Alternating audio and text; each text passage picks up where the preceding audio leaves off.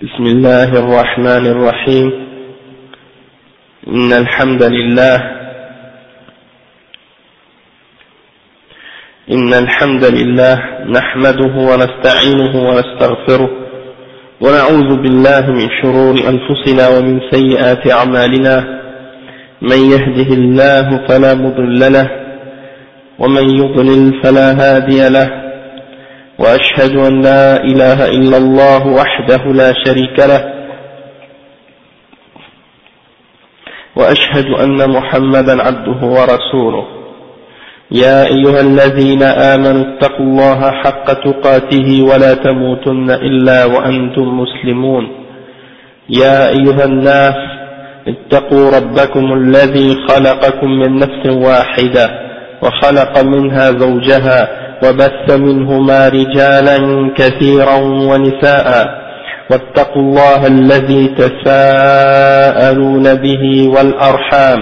إن الله كان عليكم رقيبا. يا أيها الذين آمنوا اتقوا الله وقولوا قولا سديدا. يصلح لكم أعمالكم ويغفر لكم ذنوبكم. ومن يطع الله ورسوله فقد فاز فوزا عظيما.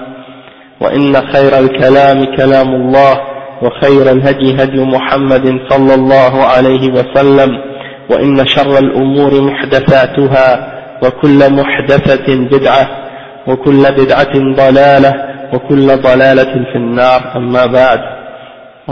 Donc, le Cheikh Ibn Taymiyyah, rahimahullah, il dit, on continue l'explication de Al-Aqidat al-Wafitiyah, Donc il dit وما وصف به نفسه في أعظم آية في كتاب الله حيث يقول Donc là de quoi on parle en fait On parle de euh, des exemples de, de preuves que Cheikh l'Islam Ibn Taymiyyah a mentionné pour montrer que yani, la voie d'Ahl Sunnah wal Jama'a c'est d'affirmer les noms et les attributs d'Allah tels qu'ils se, tels qu'ils se les est donnés dans le Coran. D'accord? Et pour montrer également que ça implique d'affirmer et, de, nier. Affirmer ce que Allah a affirmé et nier ce que Allah a nié dans la révélation. À propos de sa description, d'accord?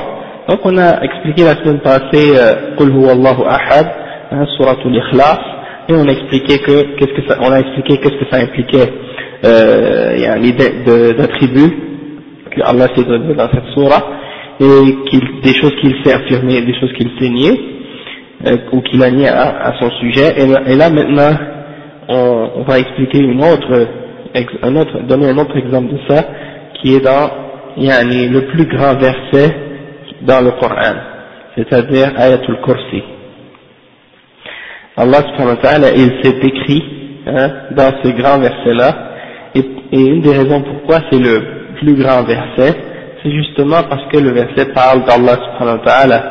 De même que le plus grand, la, la plus grande surah, ou la, la disons suratul ikhlas, elle vaut le tiers du Coran, comme le professeur Hassan l'a dit, justement parce que elle parle uniquement à propos d'Allah subhanahu wa ta'ala. Non. Donc, euh, non, non, la plus importante, نعم أعظم آية في كتاب الله. Et on va l'expliquer pourquoi. Par la suite le chef il va mentionner la preuve.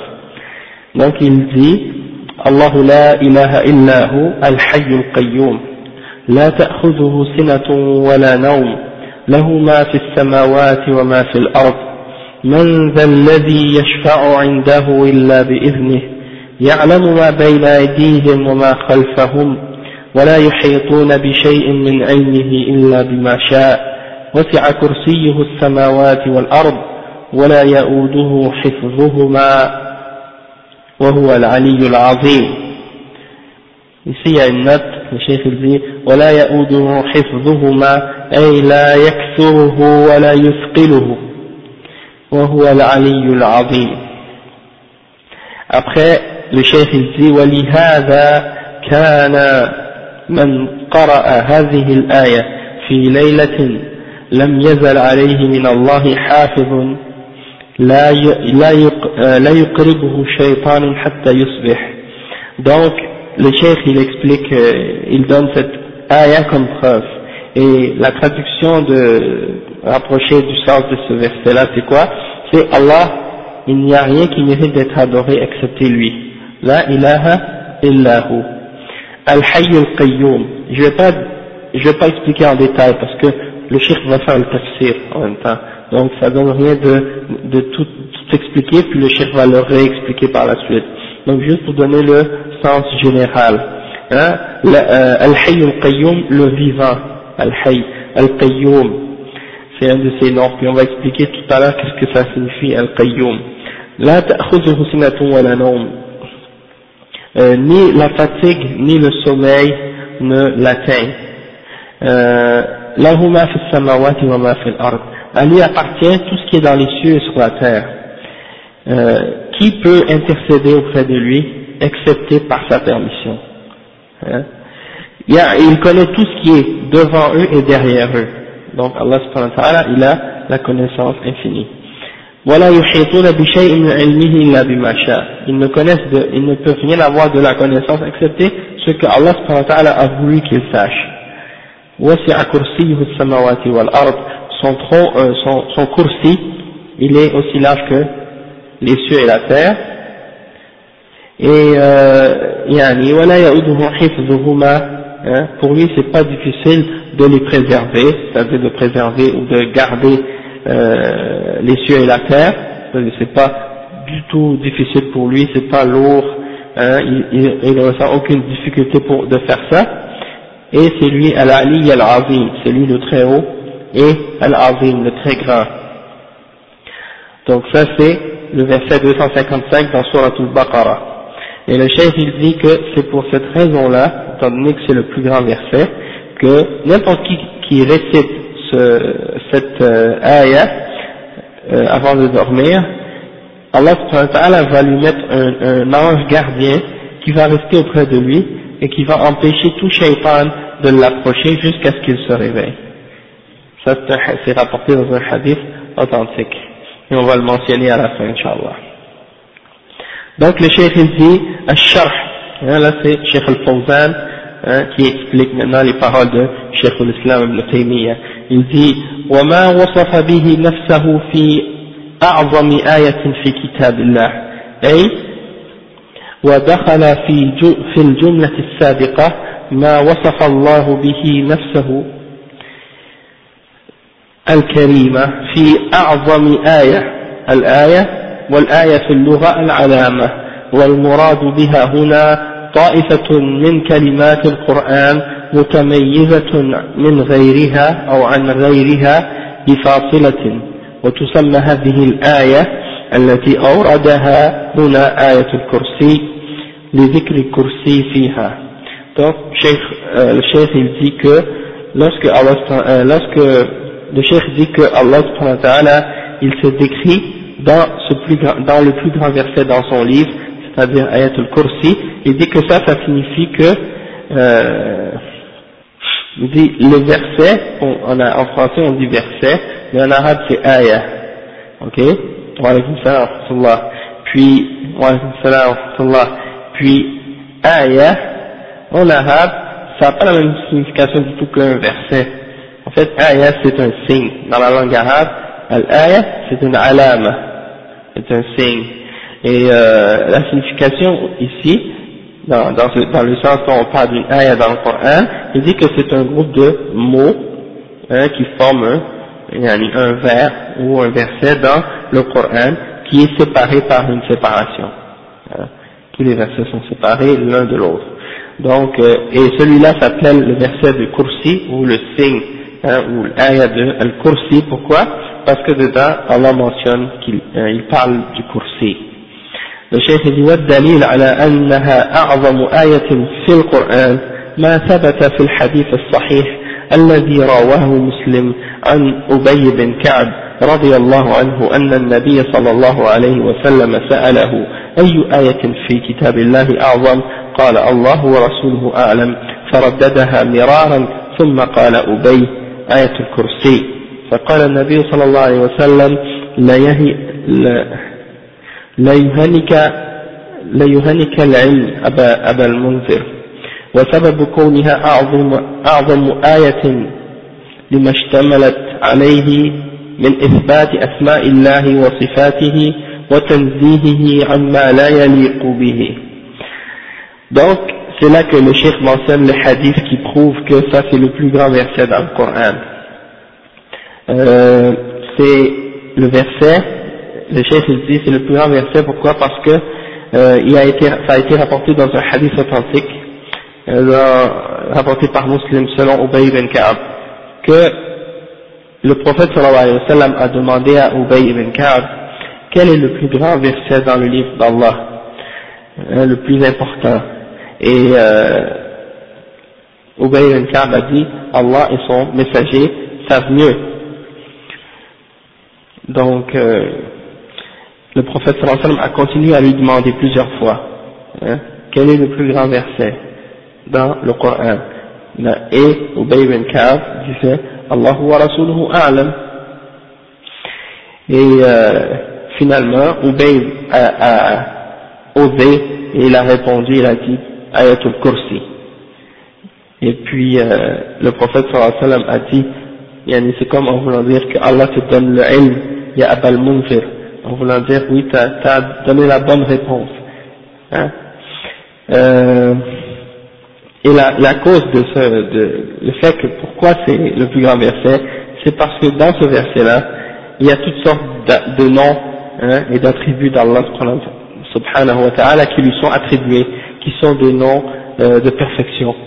Et également, le verset euh, contient toutes sortes de, euh, de choses qui purifient Allah subhanahu wa ta'ala et qui, qui euh, rejettent à son sujet toutes formes, euh, des formes d'imperfection qui ne lui conviennent pas, hein, comme par exemple la fatigue, comme par exemple le sommeil, hein, des choses de ce genre.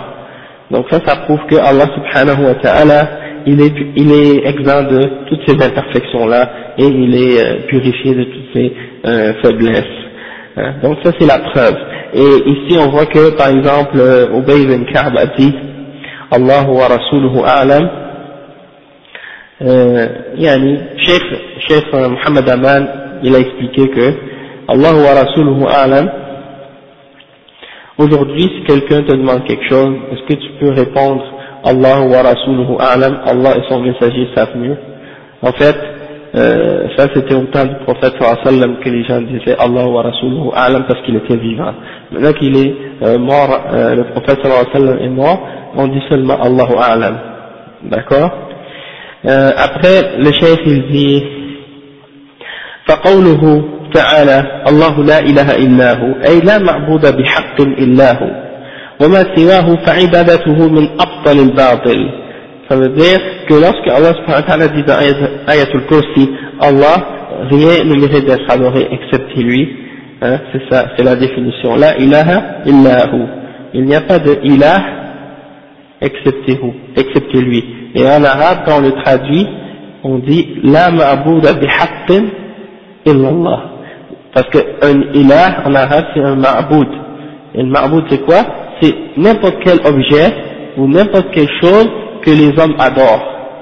Ça peut être une, une, euh, une roche, ça peut être un arbre, ça peut être une étoile, ça peut être euh, une statue, ça peut être un être humain, n'importe quoi. Quelqu'un adore, on l'appelle un ilah en arabe ou bien un ma'boud. Les deux c'est la même chose. Sauf que quand tu dis la ilaha illallah, qu'est-ce que ça veut dire? Ça veut dire il n'y a pas de ilah qui mérite réellement de l'être ou d'être adoré excepté Allah. Ça veut dire uniquement Allah mérite d'être ilah. Les autres qui sont adorés en dehors sont tous des choses fausses. Ils sont tous adorés dans l'égarement et dans le mensonge. Il ne mérite pas l'adoration.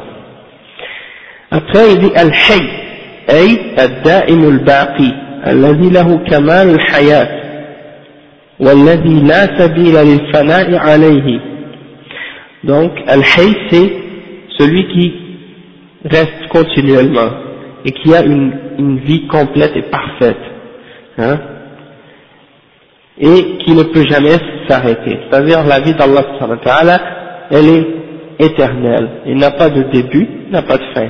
Allah subhanahu wa ta'ala, il reste toujours et puis il ne s'arrête jamais de vivre, sa vie est parfaite, contrairement à la vie des êtres humains ou des animaux ou la vie des plantes ou des, des autres créatures. C'est pour ça que on affirme que Allah subhanahu wa ta'ala al et on affirme que il a cet attribut de al-haya, la vie. D'accord Et euh, le chef il dit ensuite al-qayyum أي القائم بنفسه المقيم لغيره وهو غني عن خلقه وخلقه محتاجون إليه donc le cheikh il explique la signification de Al-Qayyum tout à l'heure j'avais dit que j'allais l'expliquer c'est ça, maintenant je vais l'expliquer c'est celui qui se tient par lui-même il n'a pas besoin de rien d'autre pour exister et pour se tenir tandis que tout a besoin de lui tout le reste a besoin de Allah subhanahu wa ta'ala c'est ça Al-Qayyum. C'est-à-dire qu'il a besoin de rien et que tout a besoin de lui. Ok Et euh, c'est ça que le chef a expliqué.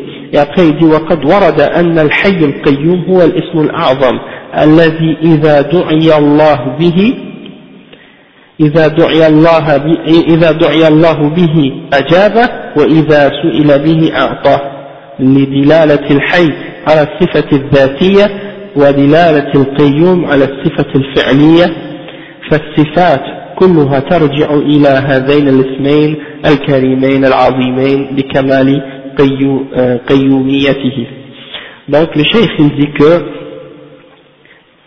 ça a été ramené ou rapporté que Al-Hayy al-Qayyum c'est le nom, le plus grand nom d'Allah subhanahu wa ta'ala les deux noms réunis c'est le plus grand nom d'Allah Al-Ismullah al-A'zam Euh, pourquoi euh, Ils disent que c'est le nom, le plus grand nom d'Allah, celui que lorsque tu l'invoques par ce nom-là, il te répond, et si tu lui demandes par ce nom-là, il te donne ce que tu as demandé. Pourquoi? Parce qu'il dit que ça implique une attribut de sa personne, de son être, hein c'est-à-dire qu'il est vivant dans sa personne, c'est une attribut de sa personne, tandis que Al-Qayyum, c'est une attribut de ses actions, qui se relie à ses actions. D'accord? Et euh, toutes les, le chef dit que toutes, toutes, les, toutes les autres attributs reviennent ou retournent à ces attributs-là. Al-Hayat c'est la base de, de l'existence. Et euh, Al-Qayyum, le fait qu'il se tient par lui-même, il n'a besoin de rien et tout a besoin de lui. Donc ça, ça englobe toutes les autres attributs et toutes les autres attributs reviennent à ces deux noms-là. C'est ça que euh, Cheikh Al-Fawzan il dit. Après il dit لا تأخذه سنة ولا نوم السنة النعاس وهو نوم خفيف يكون في العين فقط donc il dit que السنة en arabe c'est النعاس c'est un genre de somnolence une fatigue hein, tu, tu ressens une sorte de somnolence il dit et c'est c'est une sorte de sommeil léger qui est uniquement dans les yeux. C'est comme si tu tombes endormi, mais pas profondément, c'est juste tes yeux qui sont fermés, parce que tu te ressens, tu te sens fatigué, c'est ça, as-sina. Et, والنوم أقوى من السنة وهو أخو الموت يكون ويكون في القلب le chef il dit que le sommeil par contre hein, c'est plus c'est plus fort que c'est plus fort que la somnolence et il dit que c'est le frère de la mort c'est le frère de la mort. Et il dit que euh, le sommeil c'est dans, dans le cœur, tandis que Sina c'est dans l'œil. Et euh, Allah il, pourquoi le chef dit que c'est le frère de la mort Parce qu'Allah il dit والله يتوفى الأنفس حين موتها والتي لم تمت في منامها فيمسك التي قضى عليها الموت ويرسل الأخرى إلى أجل مسمى donc euh, Allah subhanahu wa ta'ala euh, il prend les âmes de celui qui dort et de celui qui meurt. Puis celui qui est mort, il la garde, c'est-à-dire que celui qui euh, dort seulement, il la remet jusqu'à ce que son terme euh, soit arrivé, c'est-à-dire sa mort. D'accord? Donc, euh, ça c'est pourquoi le cheikh a dit que c'est le frère de la mort. Parce que quand tu dors, c'est comme, c'est comme si tu étais mort. Tu, n'entends pas, tu ne ressens pas rien, tu tu peux pas réagir, un peu comme quand tu es mort. له ما في السماوات وما في الأرض ملكا وخلقا وعبيدا يملك العالم العلوي والسفلي وعليكم السلام donc le chef il dit que Allah il possède tout ce qui est dans l'univers tout ce qui est dans l'univers est sa propriété salam alaikum tout ce qui est dans l'univers est sa propriété et sa création et tout est, son, tout est soumis à lui hein, et tout est sous son obéissance et dans sa soumission. Et il possède tout dans le monde. Le monde, il y a euh, qu'est-ce qui est en dessous de la terre, qu'est-ce qui est au-dessus, il, il possède tout dans l'univers, tout lui appartient. Même dans le la ahad, hein, quand Allah dit qui pourrait intercéder auprès de lui, sauf par, par sa permission, ça implique une négation, c'est-à-dire personne ne peut intercéder auprès de lui, excepté par sa permission. Et là, لا يشفع عنده إلا بإذنه. الشفاعة مشتقة من الشفع وهو ضد الوتر. فكأن الشافع ضم سؤاله إلى سؤال غيره فصيره شفعا بعد أن كان وترا. فالشفاعة سؤال الخير للغير بمعنى أن يسأل المؤمن ربه أن يغفر ذنوب أن يغفر ذنوب وجرائم بعض المؤمنين لكنها ملك, ملك لله سبحانه وتعالى فلا تكون إلا بإذنه donc le cheikh il dit que euh, الشفع الشفاعة ça vient de الشفع et euh, الشفع الشفع c'est quoi c'est euh, père, quelque chose qui est père. Et al-witr c'est impair. Donc il dit pourquoi ça, on appelle al-shafa'a de cette façon Parce que lorsque quelqu'un fait, euh, demande à une intercession, le fait de rajouter un, un, un doigt ou une demande à une autre, et donc elle était une seule demande, et là elle devient double. Donc c'est comme ça elle devient père. Avant elle était impair. Donc c'est ça. Puis après il dit, Ash-Shafa'a c'est quoi? C'est de demander du bien par l'intermédiaire d'un autre. Donc, euh, yani, tu demandes à quelqu'un de demander à Allah subhanahu de te pardonner. Ok Mais l'intercession, elle appartient uniquement à Allah subhanahu wa ta'ala. C'est pour ça que personne ne peut l'avoir excepté par la permission d'Allah c'est ça c'est sa propriété c'est à lui que ça appartient Allah subhanahu wa ta'ala il dit أم اتخذوا من دون الله شفعاء قل لله الشفاعة جميعا dit c'est à Allah subhanahu wa ta'ala qu'appartient l'intercession tout entière à personne d'autre donc quelqu'un ne peut pas la demander à une personne en dehors d'Allah subhanahu wa ta'ala. D'accord? C'est comme par exemple, tu ne peux pas demander l'intercession à une personne qui est morte. Mais, si la personne est vivante, tu peux demander à cette personne-là d'intercéder en ta faveur si elle possède euh, cette, euh, ce privilège-là. Sauf que Allah subhanahu wa ta'ala, même si toi tu demandes à cette personne-là d'intercéder pour toi, ou à un prophète, d'intercéder pour toi, ça ne veut pas dire que Allah va accepter son intercession pour toi. Parce que Allah subhanahu wa ta'ala, il n'acceptera pas l'intercession pour tout le monde. Il acceptera uniquement l'intercession pour le mu'min, al-wahid. Le mu'min, le croyant, qui, qui a unifié Allah subhanahu wa ta'ala dans sa croyance et dans ses actions. Qui a établi le tawhid et qui a rejeté le shirk celui-là, Allah subhanahu wa ta'ala va accepter le, la shafa'a pour lui. Mais pour celui qui euh, a fait le shirk, Allah subhanahu wa ta'ala n'acceptera pas. Allah dit L'intercession des intercesseurs ne leur sera d'aucune utilité ceux-là, parce qu'ils ont commis un shirk d'Allah. Et il y a des gens envers qui le prophète sallam va intercéder sans qu'il l'ait jamais demandé, uniquement à cause de leurs bonnes œuvres et du bien et de la foi qu'ils avaient.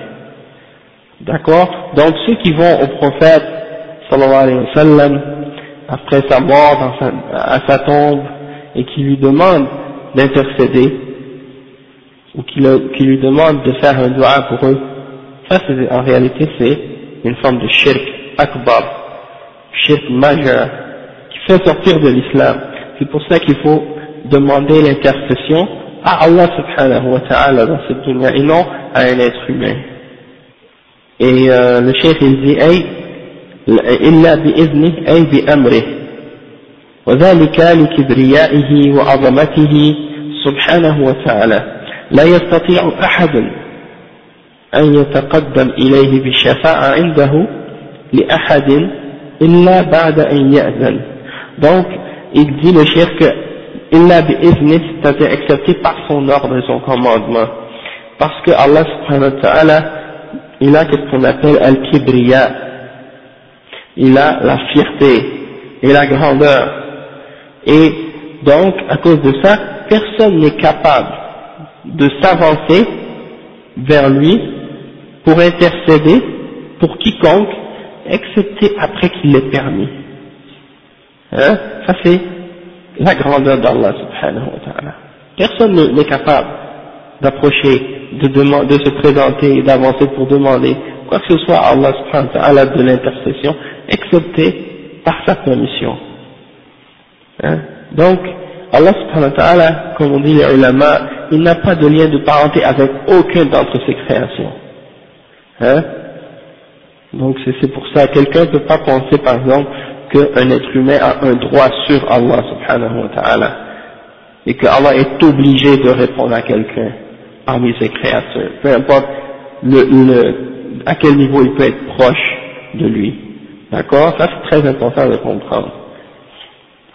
Après il dit يعلم ما بين أيديهم وما خلفهم أي علمه واطلاعه محيط بالأمور الماضية والمستقبلة فلا يخفى عليه منها شيء. Le chef il dit que quand Allah dit et il sait ce qui est devant eux et ce qui est derrière eux, c'est-à-dire que sa connaissance est entière et complète. Hein. Il a enveloppé de par sa science toutes les choses du passé et toutes les choses de l'avenir et rien ne lui est caché. Rien ne lui est caché d'aucune de ces choses-là.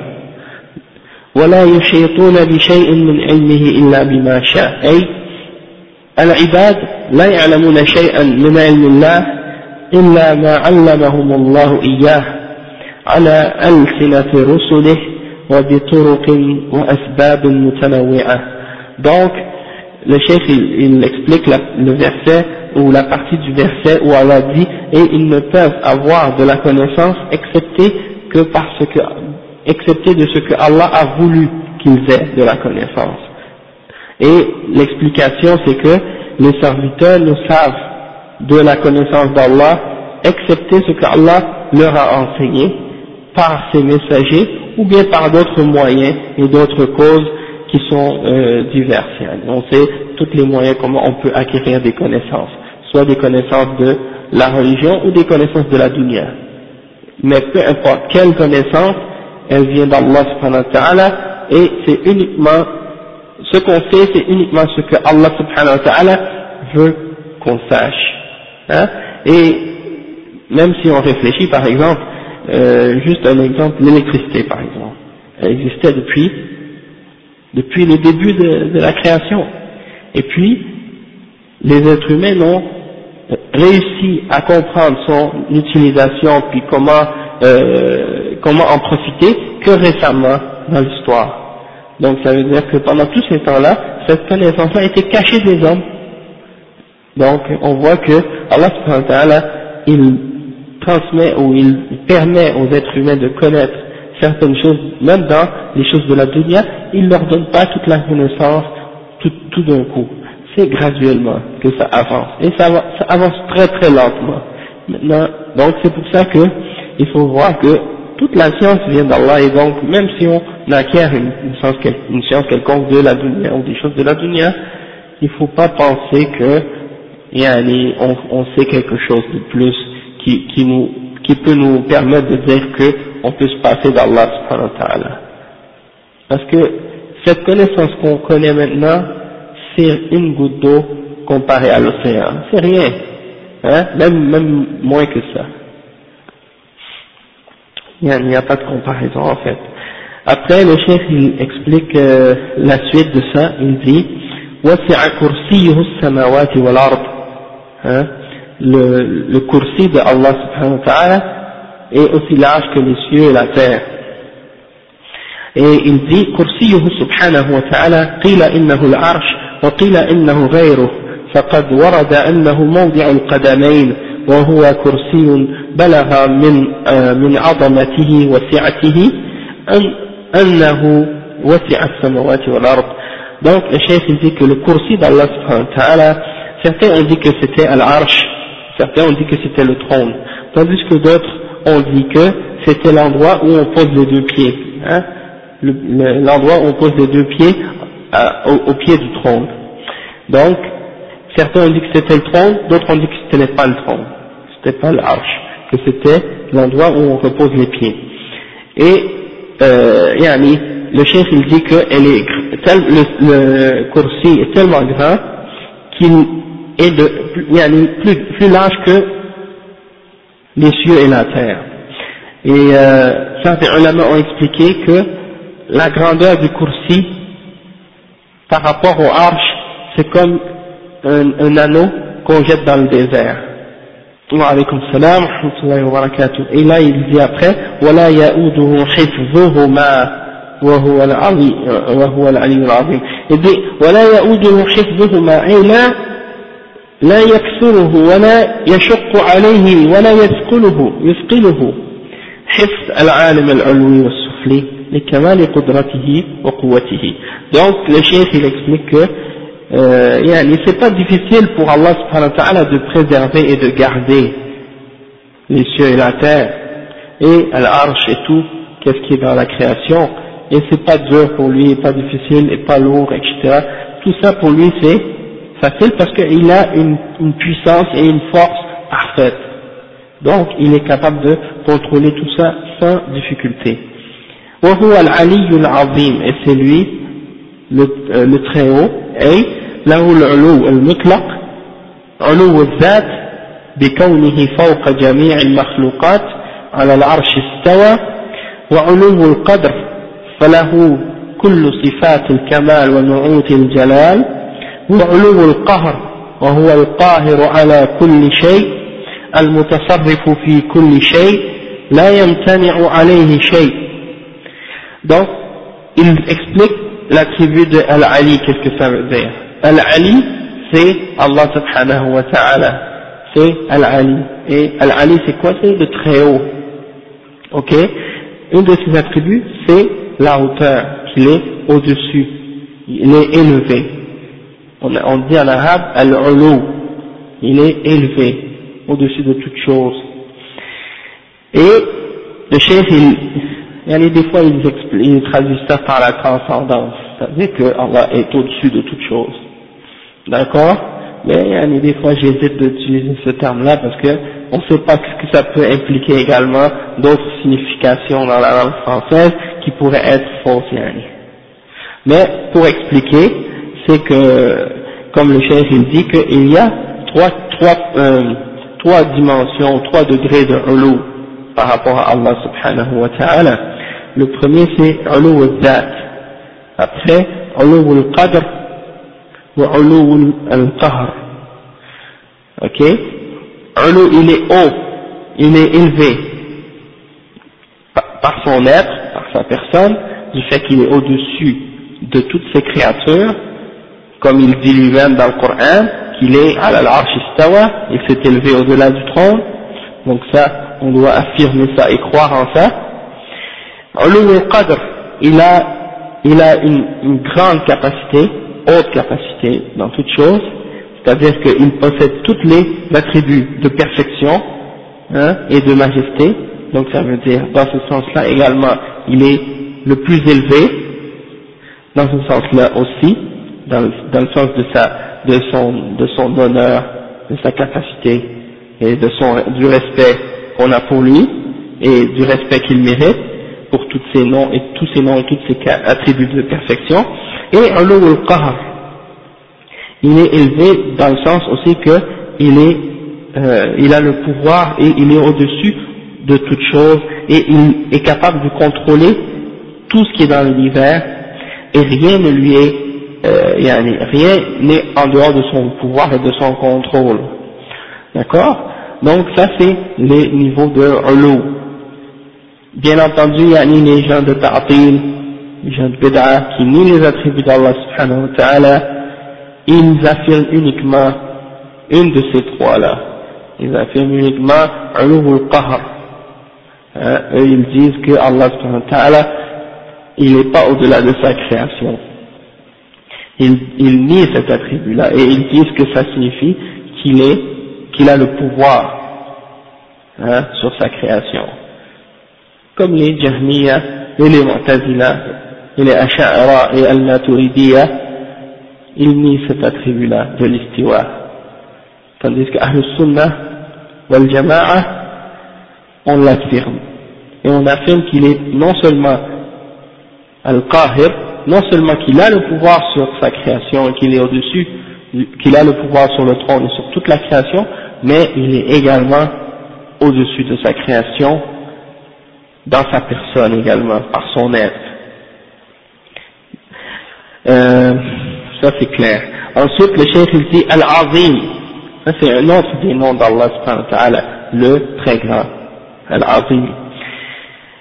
الذي له جميع صفات العظمة وله التعظيم الكامل في قلوب أنبيائه وملائكته وعباده المؤمنين Donc le chef dit que Al-Azim c'est celui qui possède tous les attributs de grandeur et c'est celui qui est qui a c'est celui qui est qui a le qui possède le respect total ou, ou c'est celui qui est euh, respecté par, tout, par tous les cœurs, par les cœurs de ses prophètes, par les cœurs de ses anges et par les cœurs de ses serviteurs croyants.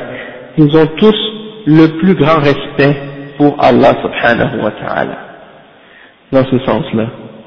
Après le chef dit فحقيق بآية تحتوي على هذه المعاني أن تكون أعظم آية في القرآن وأن تحفظ وأن تحفظ قارئها من الشرور والشياطين donc le chef il dit que donc c'est vrai que c'est un verset qui possède toute cette signification là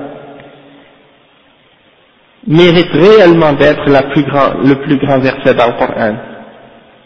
Et c'est certain qu'un verset aussi grand et aussi important a la capacité hein, pour celui qui le récite, donne la capacité pour celui qui le récite d'être protégé de tout mal et des shayatines également.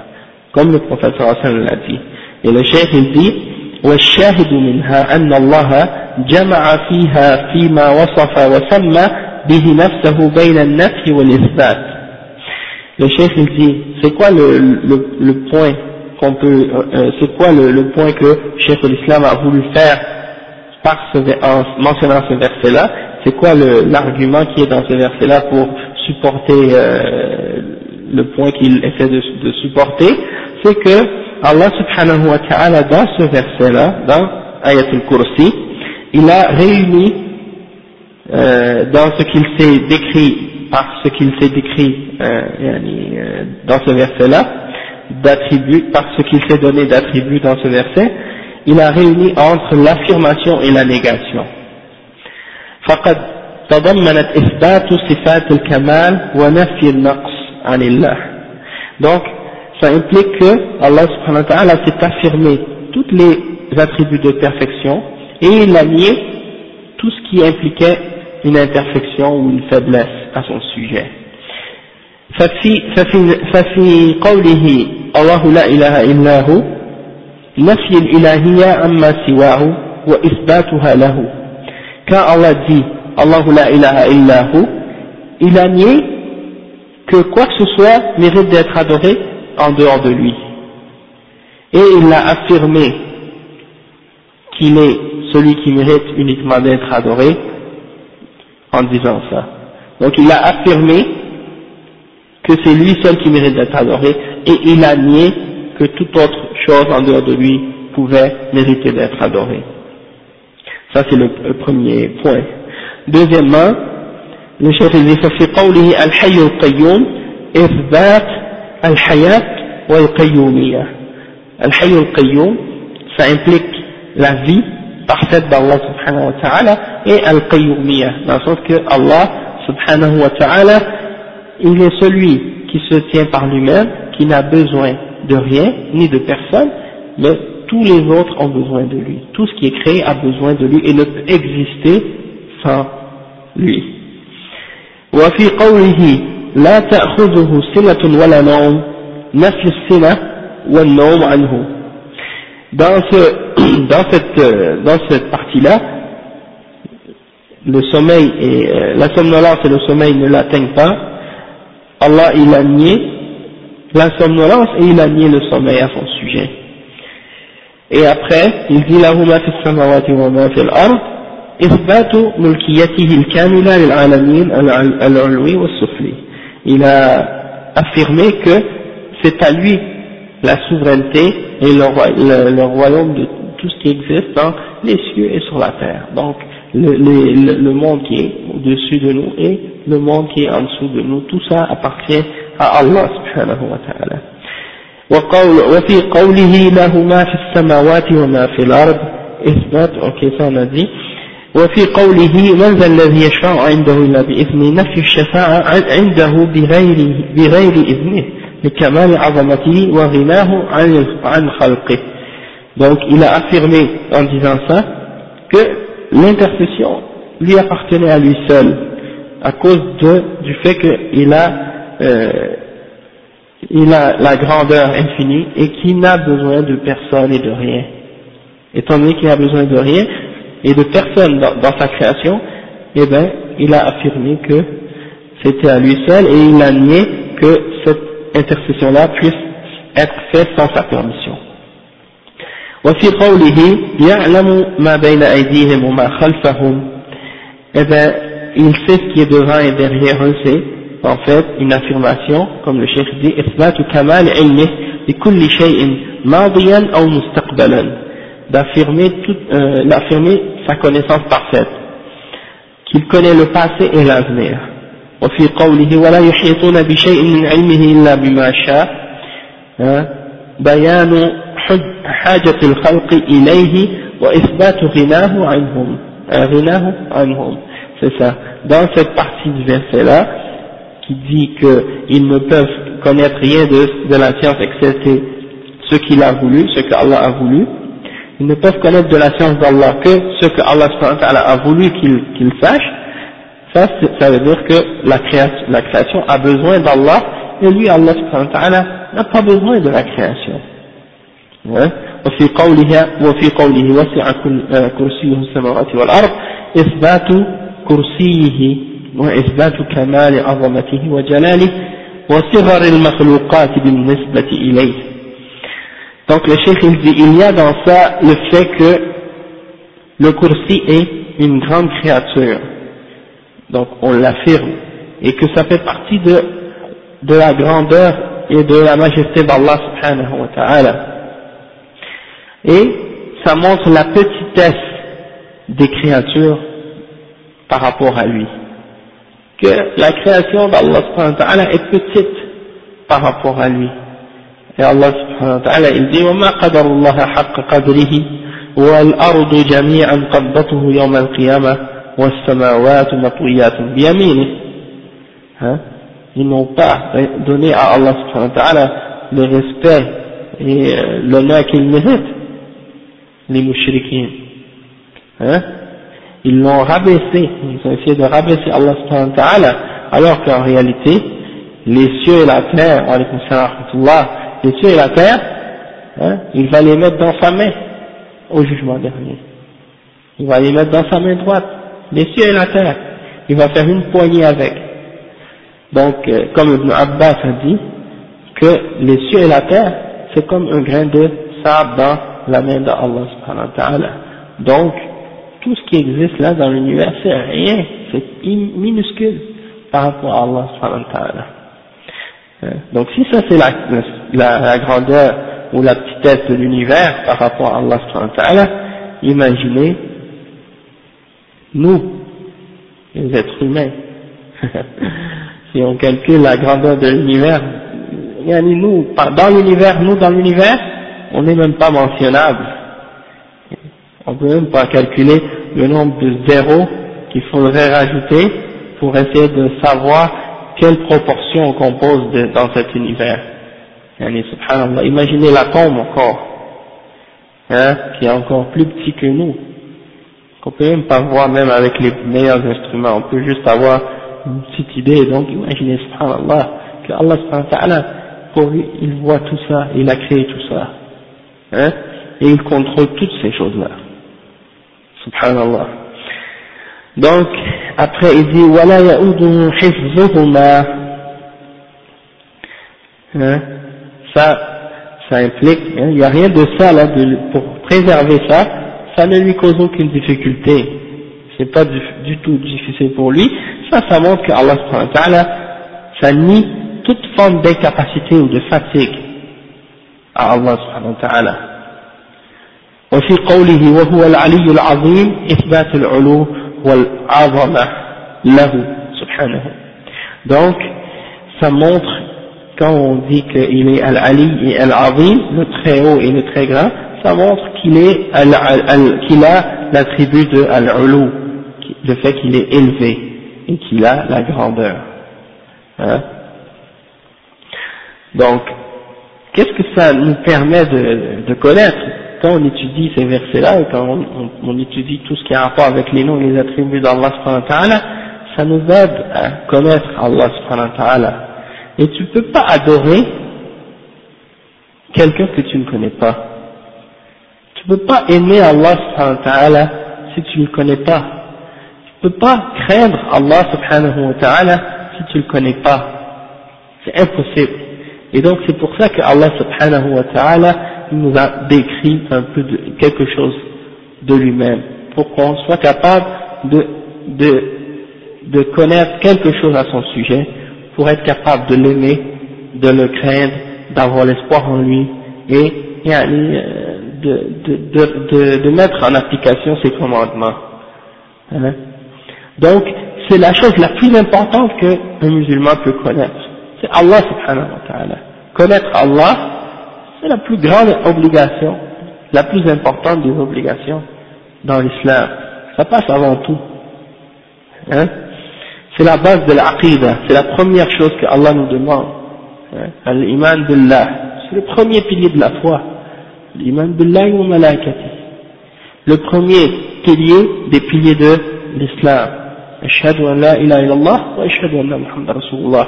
C'est le premier des shahadatayn. Donc ça c'est la base. Et c'est pour ça que c'est important de, de bien comprendre et bien connaître les noms et les attributs d'Allah subhanahu wa ta'ala.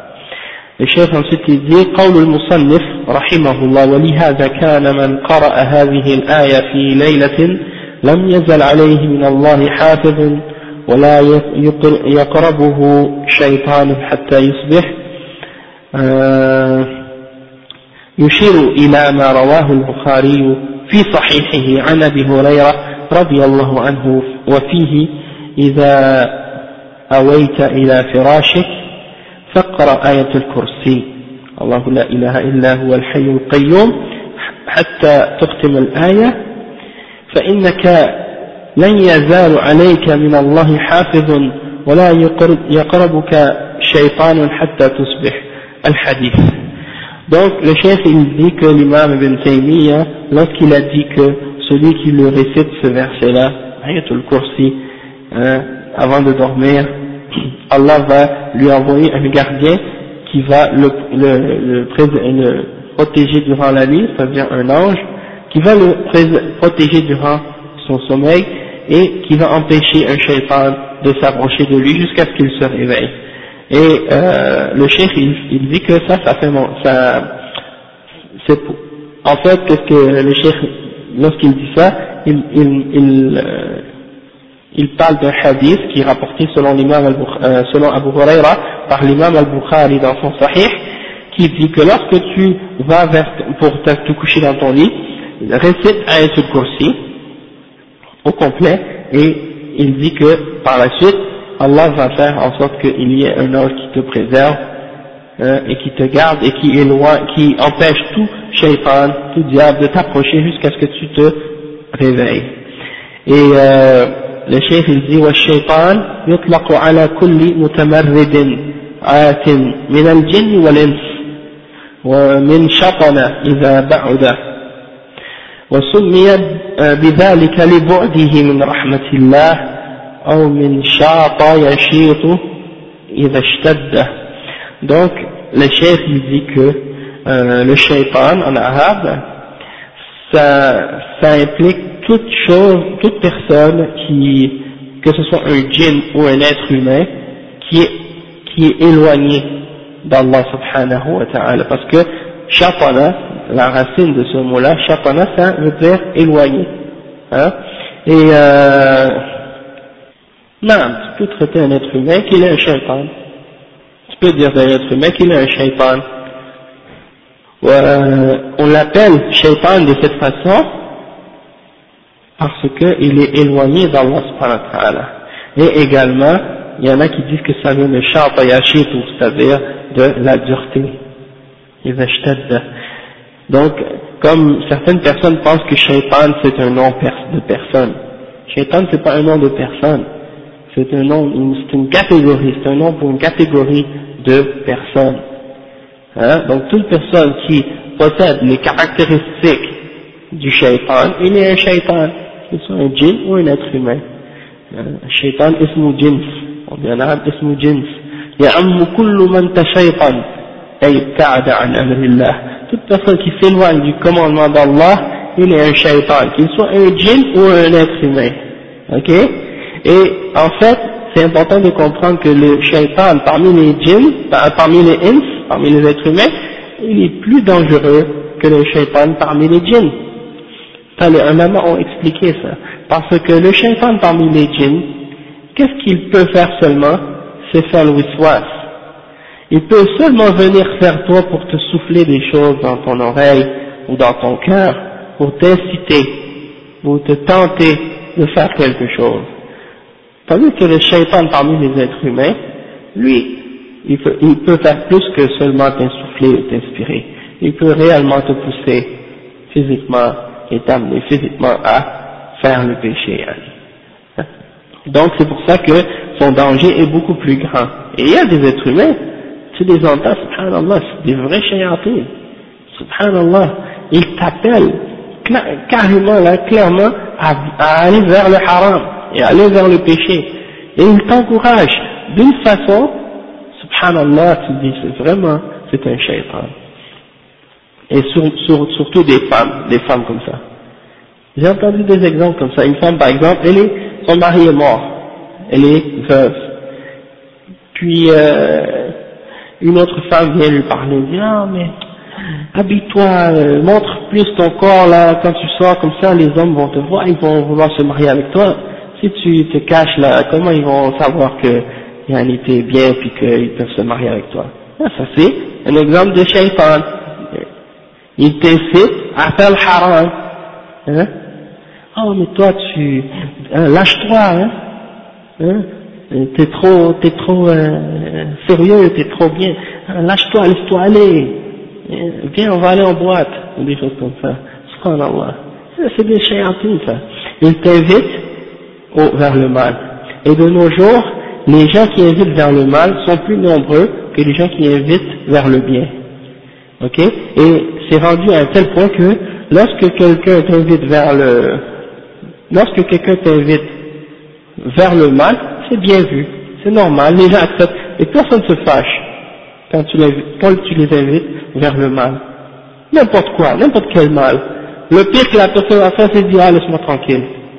Mais quand quelqu'un t'invite vers le bien, tu vois des réactions, vraiment, des fois, c'est, on dirait, on dirait que tu, as voulu le mal pour la personne, on dirait que tu, tu essaies de la frapper. Mais non, tu lui dis, euh, tu sais, ce serait mieux pour toi de te couvrir proprement, correctement lorsque tu sors, et de pas montrer tes atours, parce que ça crée la tentation, c'est dangereux. La personne dit, ah mais toi tes affaires, elle s'énerve, tu vois.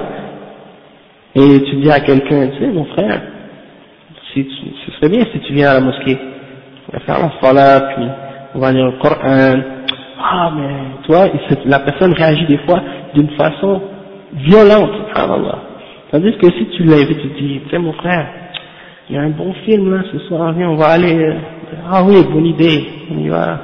Donc c'est comme ça, des fois, tu vois, tu dis, subhanallah, les gens qui invitent au bien, on les considère comme des ennemis, tandis que les gens qui, qui invitent au mal, on, les traite comme si c'est, idée, euh, des gens qui sont des bons conseillers. Hein, des bons conseillers, ou des, ou des gens qui sont juste comme ça, drôles. Hein, ça, des blagues. Soit même des hommes forts qui font des blagues avec des musulmans voilés, soit des hommes voilés. Hein, ils sont soit au travail, ou bien à l'école, ils sont toujours ensemble. Ils se, ils se parlent, ils deviennent des amis. Des, femmes musulmanes deviennent des amis, des femmes musulmanes voilées deviennent des amis avec des hommes forts. Là, ils font des blagues, là, ils disent, ah, mais tu sais, des fois, là, tu pourrais l'enlever, là. Donc là, ils vont rire, comme si c'est une blague. Tu vois, des exemples comme ça, on prend ça à la légère, alors que c'est grave, hein. Ça, c'est des chayatines. Ils t'appellent au, au haram et au kufr d'une façon, avec le sourire, yani. Ils t'appellent au coffre avec le sourire. Donc c'est pour ça c'est dangereux. Il faut faire attention à ces gens-là. Allah Maintenant, le chef il parle d'un autre exemple dans le Coran à propos de certains des attributs d'Allah subhanahu wa ta'ala. Il dit Al-jam'u bayna uluwihi wa qurbihi wa azaliyatihi wa abadiyatihi. Qu'est-ce que ça signifie? Ça signifie que Allah subhanahu wa ta'ala, il a réuni ces descriptions-là dans le Coran. Il a réuni la description du fait qu'il est élevé, qu'il est au-dessus de toute chose, et la description du fait qu'il est proche de tout. Donc il est au-dessus de tout et en même temps il est proche de tout. Hein? Et il est éternel, c'est-à-dire il n'a pas de commencement, il n'a pas de fin. D'accord? Donc, le chef il mentionne la preuve de ça. Il dit, وقوله سبحانه هو الأول والآخر والظاهر والباطن وهو بكل شيء عليم Allah il dit dans Surat al-Hadid, le verset numéro 3, il est le premier, il est le dernier, hein, il est le premier et le dernier, il est al-Dahir ou al-Batin, il est l'apparent et le caché. En fait, al-Dahir, ça pas dire l'apparent, c'est la traduction qu'ils ont donnée, mais c'est pas ça. Et al-Batin, ils disent que c'est le caché, mais en réalité, c'est pas réellement ça que ça signifie. Ça, ça signifie ça, mais ça a une autre implication. On va l'expliquer par la suite. Et il a une connaissance de toutes choses. L'explication du cheikh Al-Fawzan, il dit قوله وهو الأول والآخر الآية هذه الآية الكريمة قد فسرها النبي صلى الله عليه وسلم في الحديث الذي رواه مسلم أنه صلى الله عليه وسلم قال اللهم أنت الأول فليس قبلك شيء وأنت الآخر فليس بعدك شيء وأنت الظاهر فليس فوقك شيء وأنت الباطن فليس دونك شيء. Donc le chef dit que ce, cette ayah, elle a été expliquée par le prophète sallallahu alayhi wa sallam lui-même dans le hadith dans Sahih Muslim. Et ce hadith-là, il dit quoi? Il dit, oh Allah, tu es le premier, il n'y a rien avant toi. Et tu es le dernier, il n'y a rien après toi. Et tu es al-Zahir, et il n'y a rien au-dessus de toi. Et tu es al-Batin, et il n'y a rien euh, plus près que toi. Ou tout. Et là, le chef, il explique maintenant.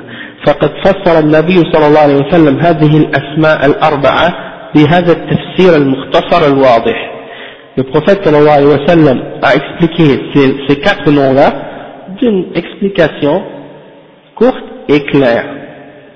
Hein? Simple résumé et clair. Il dit فهذه يعني وفي هذه الأسماء المباركة إحاطته سبحانه وتعالى من كل وجه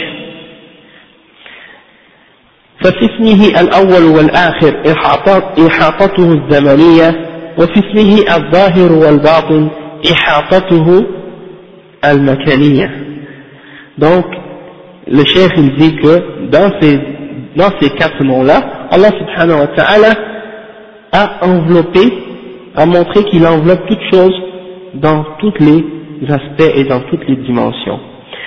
Dans ces noms al-awwal ou al-akhir il a enveloppé l'aspect temporel dans le sens qu'il a il a enveloppé l'aspect temporel, il est le premier et le dernier, hein, il n'a pas de commencement, il n'a pas de fin, il est éternel, donc, et l'autre aspect c'est al-zahir wal-batin, il a enveloppé tout l'aspect, euh,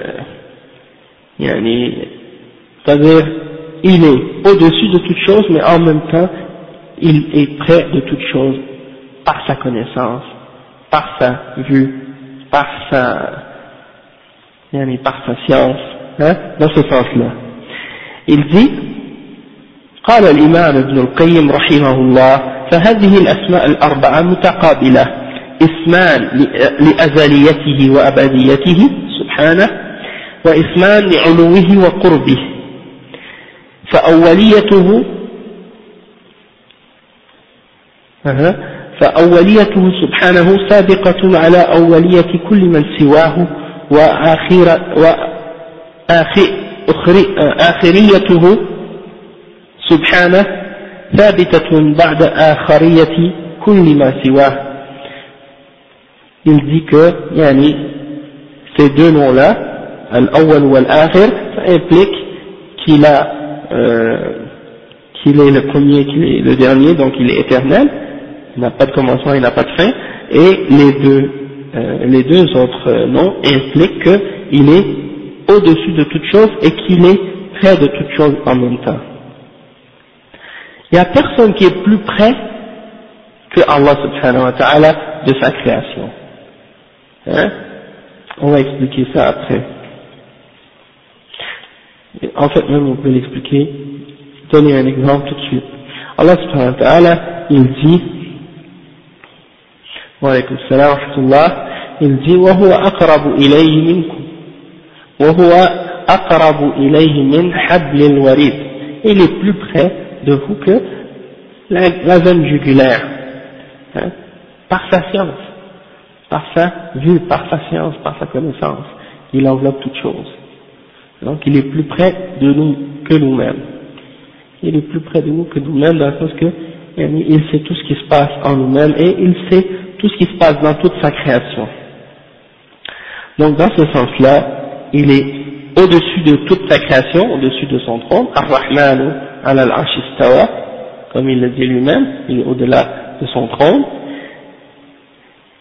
et il est près de toute chose par sa science, par sa connaissance Et il voit tout et il entend tout.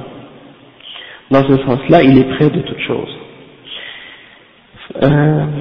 نعم on a lu ça فأوليته سبقه لكل شيء وآخريته بقاؤه بعد كل شيء Allah subhanahu wa ta'ala il n'y a, a rien, personne avant lui et il n'y a rien et personne après lui وظاهريته فوقيته وعلوه على كل شيء ظاهريته qu'est-ce que ça veut dire quand on dit il est al-zahir ça veut dire qu'il est au-dessus de tout. Hein il est au-dessus de tout et il est élevé par-dessus tout. Et ومعنى الظهور يقتضي العلو وظاهر الشيء ما علاه أو ما على منه الظاهر ça implique être élevé et quand on dit que quelque chose est euh, zahir c'est-à-dire qu'il est au-dessus ou qu'il est élevé dans la langue arabe وبطونه سبحانه إحاطته بكل شيء بحيث يكون أقرب إليه من نفسه وهذا قرب الإحاطة العامة donc quand on dit qu'il est al-batil c'est-à-dire qu'il est rapproché de toute chose et qu'il a qu'il enveloppe toute chose hein, euh, et qu'il est plus près de toute chose qu'elle-même. Et ça c'est du fait qu'il comme on l'a dit, qu'il est près de toute chose par sa connaissance. Et la preuve de ça, c'est qu'Allah dit par la suite, et il a la connaissance de toute chose. Okay?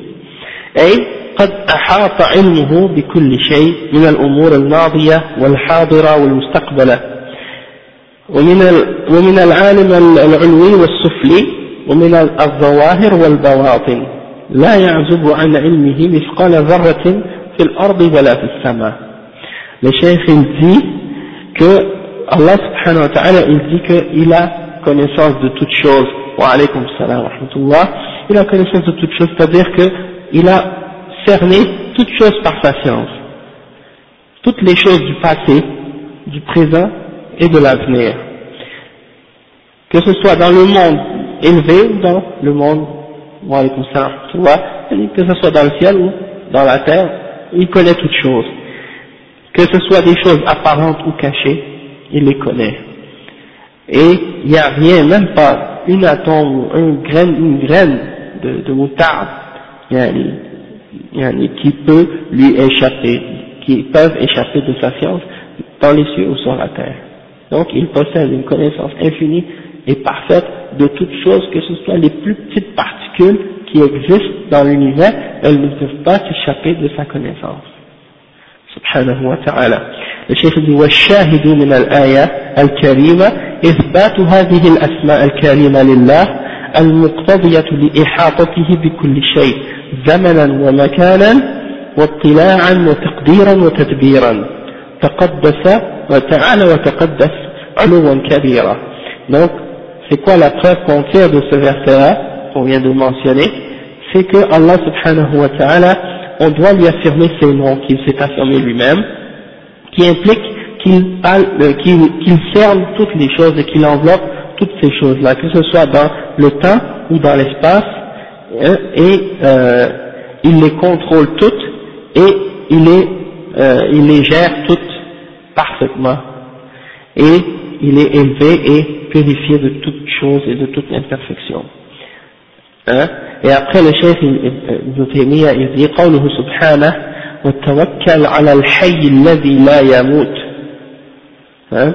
Et l'explication de ce verset-là, le chef il dit وتوكل على الحي الذي لا يموت أبدا hein? C'est-à-dire, mets ta confiance en, en le vivant.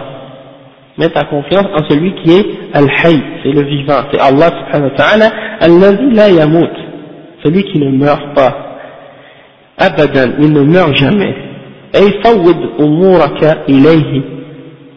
C'est-à-dire remets toutes tes affaires à lui, remets-les toutes entre ses mains. فالتوكل لغة التفويض dans la langue arabe التوكل ça veut dire التفويض c'est-à-dire tu remets toutes tes affaires à Allah subhanahu wa ta'ala tu dis je remets tout ça entre ses mains وعليكم السلام ورحمة الله ويقال وكلت أمري إلى فلان أي فوضته si tu dis j'ai remis toutes mes affaires ou j'ai fait wakaltu j'ai donné à quelqu'un de s'occuper de mes affaires hein wakaltuhu tu as remis toutes tes affaires entre ses mains pour qu'il le gère à ta place hein c'est ce qu'on appelle al-wakala dans la langue arabe Euh, après le chef il dit ومعناه شرعا اعتماد القلب على الله في جلب ما ينفع ودفع ما يضر c'est-à-dire dans, dans la religion qu'est-ce que ça veut dire à tawakkul ça veut dire que tu reposes ton cœur sur Allah subhanahu wa ta'ala tu mets ta confiance sur Allah subhanahu wa ta'ala hein, dans le sens que tu, fais, tu lui fais confiance pour à acquérir tout ce qui peut te, te, te profiter et t'éloigner de tout ce qui peut te nuire. نعم ولا ولا حياة على الدوام إلا لله hein? il n'y a rien qui peut vivre qui vit euh, éternellement sans fin excepté Allah subhanahu wa ta'ala c'est seulement Allah subhanahu wa ta'ala qui a une vie sans fin et infinie أما الأحياء وأما الأحياء المنقطعة حياتهم فإنهم إذا ماتوا ضاع من يتوكل عليهم en ce qui concerne les autres les autres qui vivent lorsque leur vie cesse eh ben si tu as mis ta confiance en un être humain il va mourir un jour et donc si tu as mis ta confiance en, ce, en cette personne là qui va mourir eh ben tu vas perdre la personne en qui tu mettais ta confiance. Hein. Je ne sais pas si vous avez entendu l'histoire de, de l'homme qui voulait s'enfuir de la prison. Il a demandé euh, à la personne qui enterre les, les morts de, de, venir le déterrer durant la nuit. C'est fait passer pour un mort. Alors, euh, quand il y a eu un mort, il s'est caché dans, dans, dans le cercueil. Et là, il dit, bon, il attendait la nuit, Là, on l'a enterré. Il attendait la nuit pour euh, qu'on vienne le déterrer. Et puis, plus tard, il a vu que la personne qui était à côté de lui dans la tombe, c'était celui qui était supposé venir le déterrer. Donc, c'est un exemple, C'est pour ça, il ne faut pas mettre sa confiance sur quelqu'un qui peut mourir.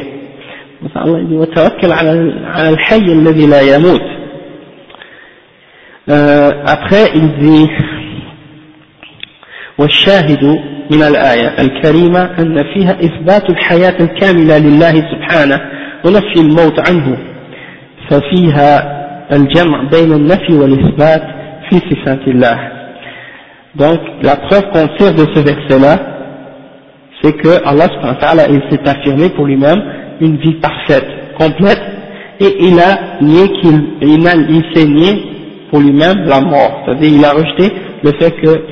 il a cette, euh, cette faiblesse-là ou cette imperfection-là.